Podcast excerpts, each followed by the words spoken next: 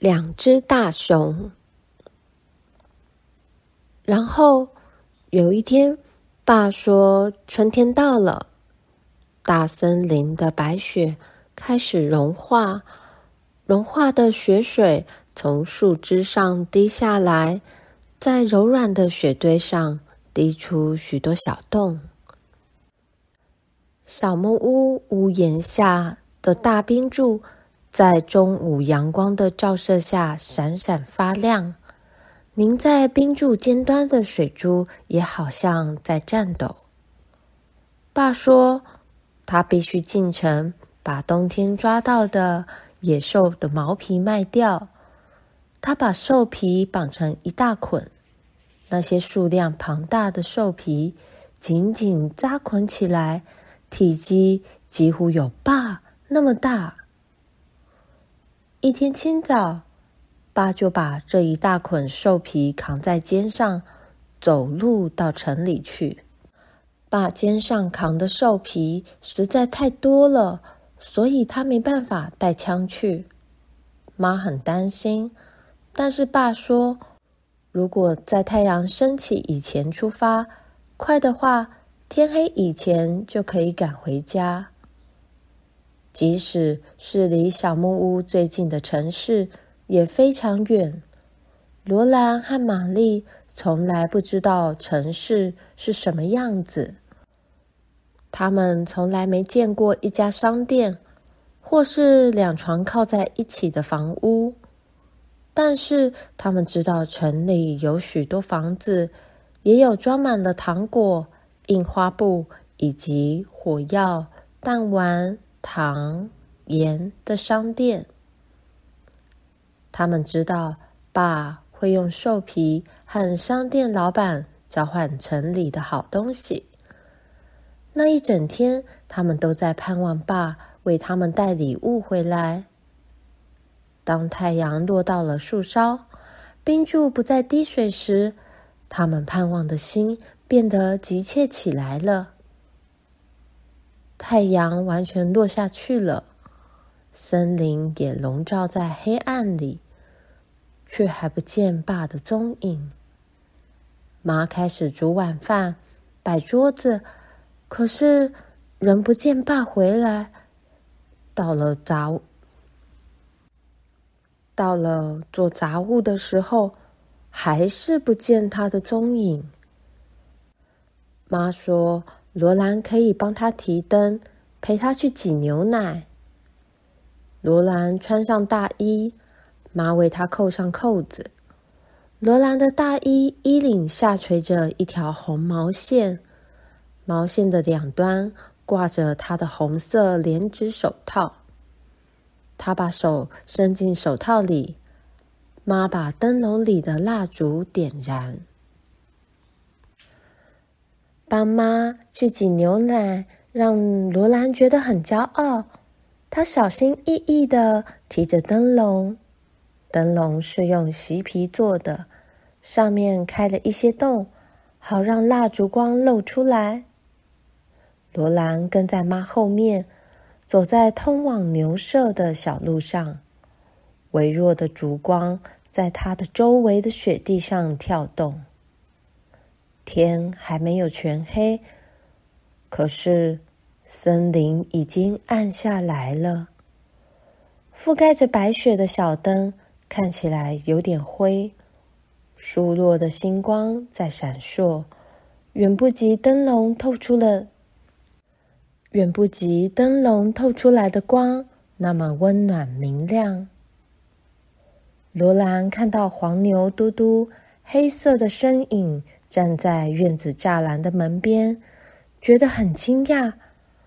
妈也惊讶极了，因为在这种初春的天气，放嘟嘟到大森林去吃草还嫌太早。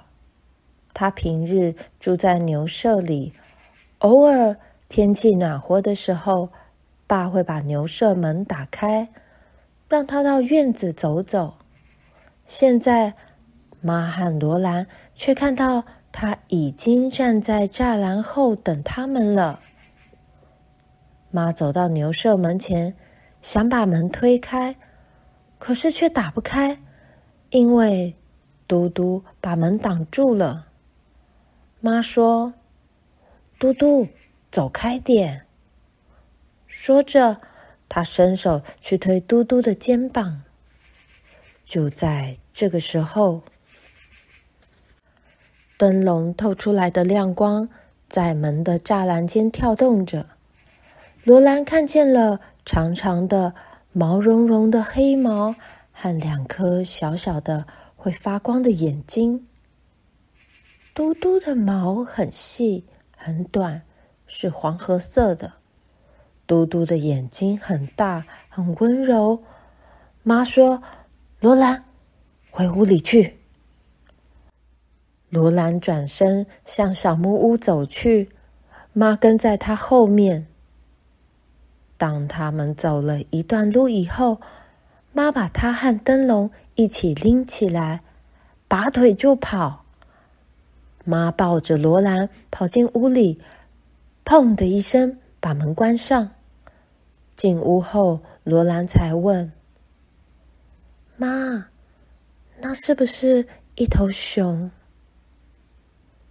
是的，罗兰，那是一头熊。”罗兰哭了，她搂着妈哭着：“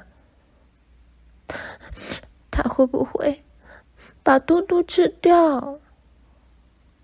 不会的，妈抱住他说：“嘟嘟在牛舍里很安全。”罗兰，你想想看，牛舍的墙围着又大又重的原木，牛兽的门也很重很坚固，这些都是用来防熊的。不会的，那头熊没办法进去把嘟嘟吃掉。罗兰觉得舒服一点了，可是他会伤害我们，对不对？他没有伤害到我们。妈说：“你是个好女孩，罗兰，你完全听我的话做了，而且你做的很快，没有问为什么。”妈发抖了，然后又笑了一下。想想看，他说：“我居然打了熊一巴掌。”然后他把晚餐放在桌上给罗兰和玛丽吃。爸还没回来，罗兰和玛丽脱下外衣祷告，然后钻到小床里去。妈坐在灯旁缝补爸的一件衬衫。家里没有了爸，就显得冷冷清清、静悄悄，而且怪怪的。罗兰听着大森林里的风声，风在屋子四周打转、哭泣，就好像在漆黑寒冷的夜里迷路了。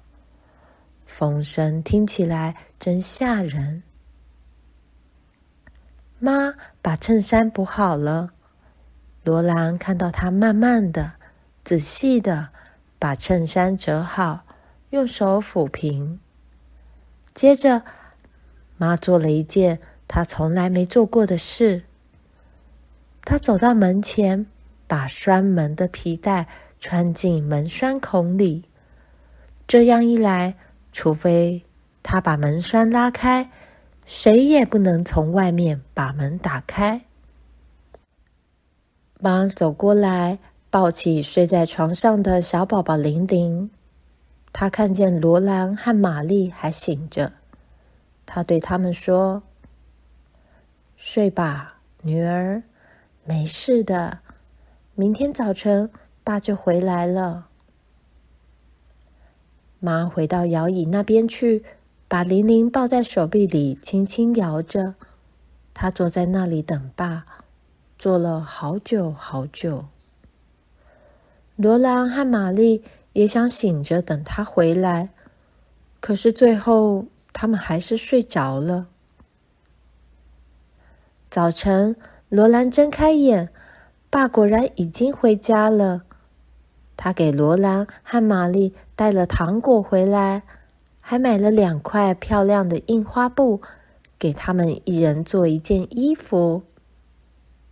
玛丽那块印花布是白底蓝花，罗兰那块是深红色的，上面有金黄色的小圆点。妈也有一块做衣服的印花布，棕黄色的底，上面有羽毛花纹。他们都很高兴，因为爸把兽皮卖了好价钱，才能给他们买这么多漂亮的礼物。牛舍四周都有熊的大脚印，墙上还有它的爪迹。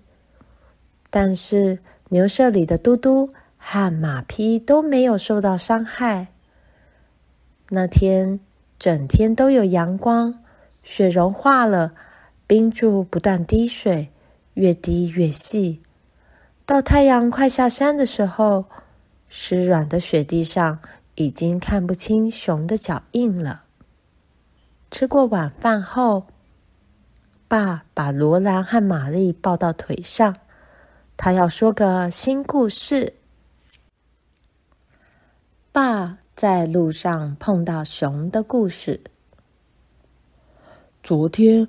我抱着兽皮往城里去，才发现，在软软的雪上走路非常困难啊！我走了好久才走到城里，而别人早已经带着兽皮在整理开始做买卖了。商店的老板很忙，我必须等他空下来才能看我的兽皮。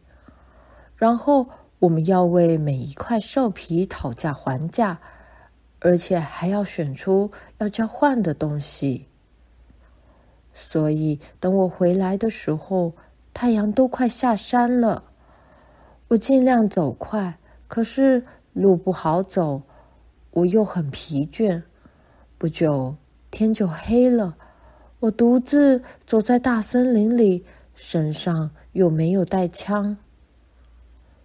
这时候离家还有九公里。我尽可能把速度加快。天色越来越黑，我多希望自己带了把枪啊！我知道有些熊已经走出冬眠的洞穴，因为早晨我往城里去时，已看到他们的脚印。每年这个时候，熊总是又饿又暴躁。你们知道，他们在洞里睡了一个冬天，什么也没吃，所以醒来的时候总是又瘦又饿。我可不想在这时候碰上一只熊啊！四周全都是树，只有一条小小的雪路开展在面前。不一会儿，微弱的星光透过浓密的树林，隐隐约约的照下来。当我在一块空地上望见那朦胧的星光时，我真高兴极了。我一直提高警觉，不要碰到熊。我注意听着树丛间有没有他们走路的声音。不久，我又走到一块空地上，就在空地的中央，我看到一头大黑熊。它以两只后脚站立，一动也不动地看着我。我看见它的眼睛在发亮，我还看见它的嘴巴和鼻子。在星光下，我甚至看见了他的一只爪子。我感觉头皮发麻，毛发耸立。我停下了脚步，站定。熊也不动。仍然站在那里看着我。我知道从他身边走过去很危险，因为他会跟我走进黑暗的森林里，在那里他绝对看得比我清楚。我可不想在黑暗中跟一头饿了一个冬天的熊打架。哦，我多么希望那时我带了枪。可是，要回家就必须经过他身边。我就想，也许我可以吓一吓他，把他吓走也说不定。于是我深深吸了一口气，猛然用尽全身力气，大叫一声，挥舞着两条手臂向他冲过去。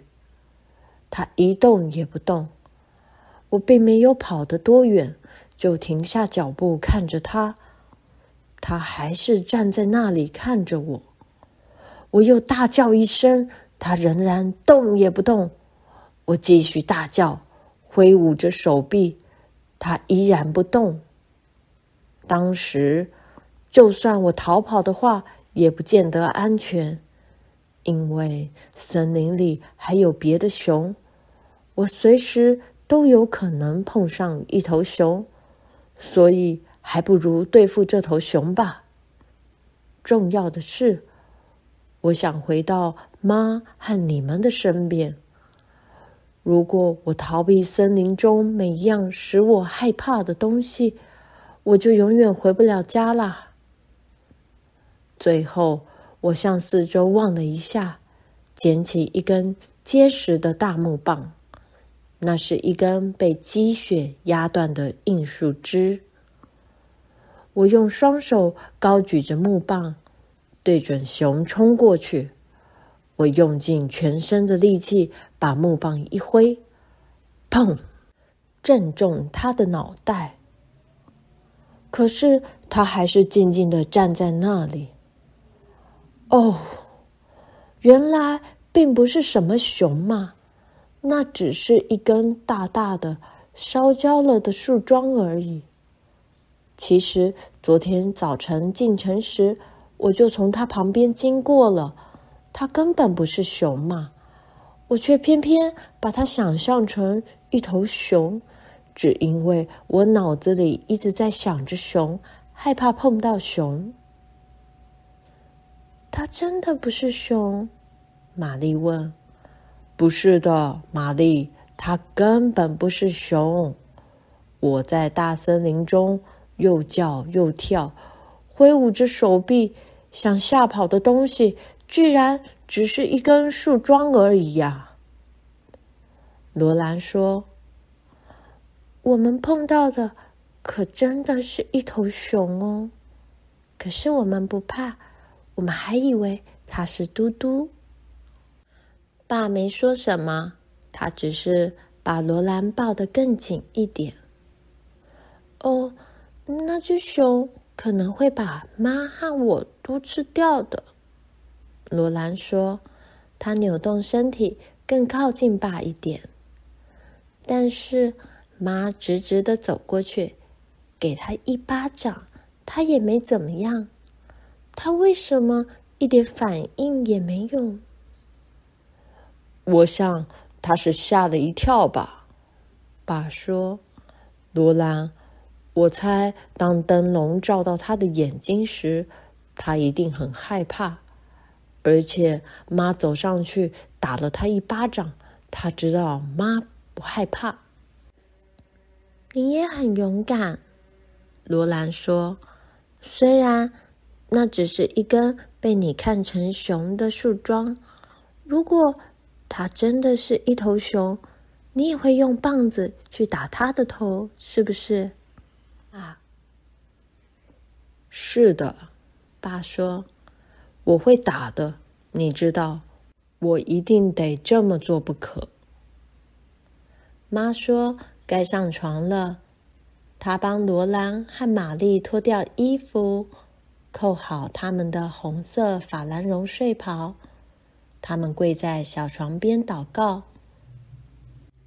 现在我要躺下来睡了，求主保佑我的灵魂。如果我在醒来前死去的话，求主带走我的灵魂。妈亲吻他们，替他们塞好被子。他们躺在那儿，望着妈中分的光洁头发，看着她在灯下忙着缝衣服。她的缝衣针在她的顶针环上碰出小小的声音来。接着是线穿过爸用兽皮换来的漂亮印花布的声音。罗兰看着爸，爸在为他的皮靴上油。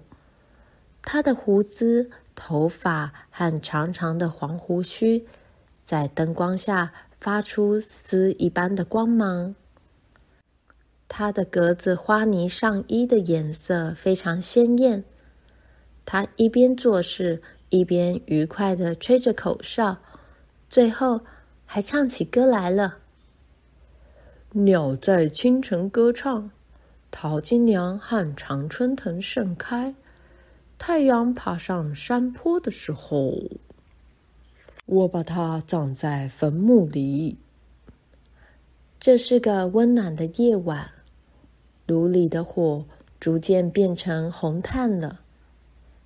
爸没有再添加木柴，在这一片大森林里。在小木屋的四周，可以听见细细的下雪声，以及屋檐底下冰柱融化的滴答滴答滴水声。再过一些日子，树木就会长出小叶子，有淡红的、金黄的、浅绿的。森林里也会充满野花和各种小鸟。然后，晚上在火炉边听爸讲故事的日子将告一段落。罗兰和玛丽可以整天在树林中游戏、奔跑，因为春天已经到了。